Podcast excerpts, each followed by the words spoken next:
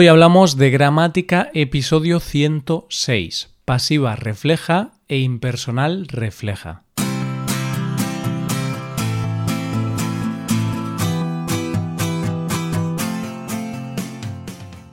Bienvenido a Hoy Hablamos de Gramática, el podcast para aprender gramática del español cada semana. Ya lo sabes, publicamos nuestro podcast sobre gramática cada miércoles. Recuerda que en nuestra web puedes ver una hoja de trabajo con la transcripción de este audio y con ejercicios con soluciones para practicar lo que vamos a ver hoy. Estas ventajas están disponibles para los suscriptores premium. Hazte suscriptor premium en hoyhablamos.com.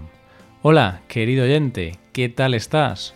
Hoy, como cada miércoles, vamos a dedicar nuestro capítulo, el número 106, a la apasionante gramática del español dedicamos el episodio 105 a las oraciones pasivas y ya os adelantamos que se utilizan sobre todo a nivel escrito y no tanto hablado, ya que para eso tenemos otros recursos, la pasiva refleja y la impersonal refleja.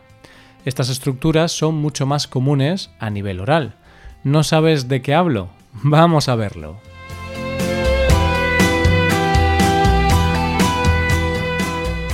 Fíjate en los siguientes ejemplos. Seguro que te resulta más familiar de lo que crees. El presidente ha explicado la fase 1 de la desescalada. Oración activa. La fase 1 de la desescalada ha sido explicada por el presidente. Oración pasiva. Esta mañana se ha explicado la fase 1 de la desescalada. Oración pasiva refleja singular. Esta mañana se han explicado las fases de la desescalada. Oración pasiva refleja plural. Se entrevistó al presidente para preguntarle sobre las frases de la desescalada. Oración impersonal refleja. En estos ejemplos podéis ver la principal diferencia entre estos dos tipos de oración. Las pasivas reflejas concuerdan en singular o plural mientras que las impersonales, al no tener sujeto, deben ir siempre con la forma del verbo en singular y generalmente funcionan con verbos intransitivos, es decir, que no llevan un complemento directo. Probablemente es un recurso que has escuchado y que incluso utilices, pero quizá no conozcas muy bien su explicación o cuál es la diferencia entre estos dos tipos de oraciones y cómo deben usarse. Hoy vamos a explicártelo. Como ya hemos dicho, las oraciones pasivas no se utilizan demasiado en el lenguaje cotidiano, sino que se reservan para los textos escritos, especialmente en un contexto periodístico. Sin embargo, el español cuenta con una fórmula más sencilla y con la misma función comunicativa que la pasiva, la pasiva refleja. La policía tomó declaración al detenido. Oración activa. La declaración al detenido fue tomada por la policía. Oración pasiva. Se ha tomado declaración al detenido. Pasiva refleja. Como puedes ver, en la pasiva refleja utilizamos el pronombre se. ¿Cómo se forman las oraciones de pasiva refleja?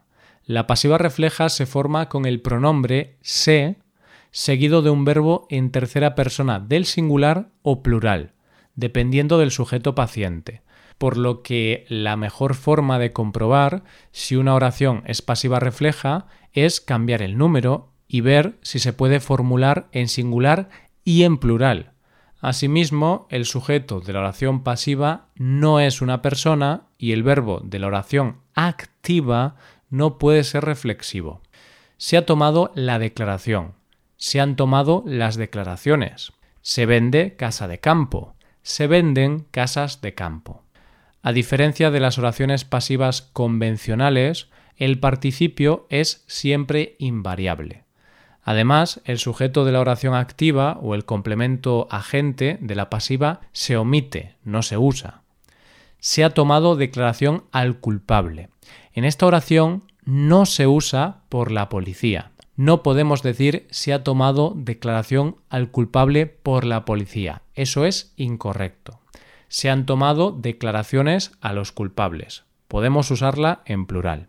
Generalmente el sujeto de las oraciones pasivas reflejas denota cosa, pero puede ser también una persona indeterminada, como, por ejemplo, se busca actriz para nueva serie de Netflix, se buscan actrices para la nueva serie de Netflix, se necesita peluquero, se necesitan peluqueros. Por supuesto, se puede utilizar la pasiva refleja en todos los tiempos verbales de indicativo y subjuntivo. Se escuchaban sonidos extraños por la noche. Se necesitó mucha fuerza para mover las cajas. El anuncio no decía que se necesitaran títulos para conseguir el trabajo. Vamos a ver ahora las oraciones impersonales reflejas. Es muy común confundir las oraciones pasivas reflejas y las impersonales reflejas ya que son similares y ambas son introducidas por se. Pero hay algunas diferencias clave. Ambas se utilizan mucho a nivel oral, pero es importante diferenciarlas para no cometer errores de concordancia. Las oraciones impersonales reflejas no tienen sujeto y se construyen siempre con un verbo en tercera persona singular. Se vive mejor en el pueblo que en la ciudad. Se dice que lo mejor es lavarse las manos con frecuencia. Se duerme mejor en invierno. Fijaos en la diferencia. Se vende coche de segunda mano. Se venden coches de segunda mano. Esta sería una oración pasiva refleja. La podemos poner en singular y plural. En cambio, se entrevistó a los tres candidatos. Esta sería una oración impersonal refleja y como es impersonal no se puede decir en plural. Si digo se entrevistaron a los tres candidatos, eso es incorrecto. Es muy importante tener en cuenta que las oraciones de pasiva refleja solo se pueden construir con verbos transitivos, es decir, verbos que llevan un complemento, pero las oraciones impersonales se pueden construir con cualquier tipo de verbo, con verbos transitivos, intransitivos o copulativos. Normalmente se construyen con verbos intransitivos, como vivir, dormir, etc. La confusión entre oraciones pasivas refleja e impersonales reflejas ocurre cuando utilizamos un verbo transitivo. Es el caso del verbo entrevistar. ¿Por qué decimos se entrevistó a los tres candidatos? ¿Por qué usamos el verbo en singular? Pues lo usamos porque estamos obligados a usar la oración impersonal. Hay unas reglas que podemos seguir para no equivocarnos. Tengo que deciros que conocer esto ya es nivel C2 de español y no es tan importante. Si no lo entendéis o si no lo podéis recordar, no os preocupéis. Es algo muy avanzado y no es tan importante. Cuando el complemento es una persona y lleva la preposición a, usamos una oración impersonal refleja. Se encontró a dos personas en la escena del crimen. En el resto de casos, con los verbos transitivos, formamos una oración de pasiva refleja. Cuando el complemento sobre el que recae la acción es una cosa, usamos pasiva refleja. Se encontraron varias pruebas en la escena del crimen. Cuando el complemento es una persona y no lleva la preposición a, también utilizamos pasiva refleja. Se encontraron varias personas en la escena del crimen. Esto es todo. Como puedes ver, las pasivas reflejas y las impersonales son oraciones muy comunes, porque en muchas ocasiones no hay un sujeto que haga la acción, o en muchas otras simplemente no queremos mencionarlo, permitiéndonos mostrar más objetividad o imparcialidad a la hora de expresarnos. Ahora solo necesitas practicar. ¿Preparado? Ponte a prueba con nuestros ejercicios. Para acceder a estos ejercicios y para disfrutar de atención personalizada por email, hazte suscriptor premium en hoyhablamos.com. Muchas gracias por escucharnos. Hasta el próximo.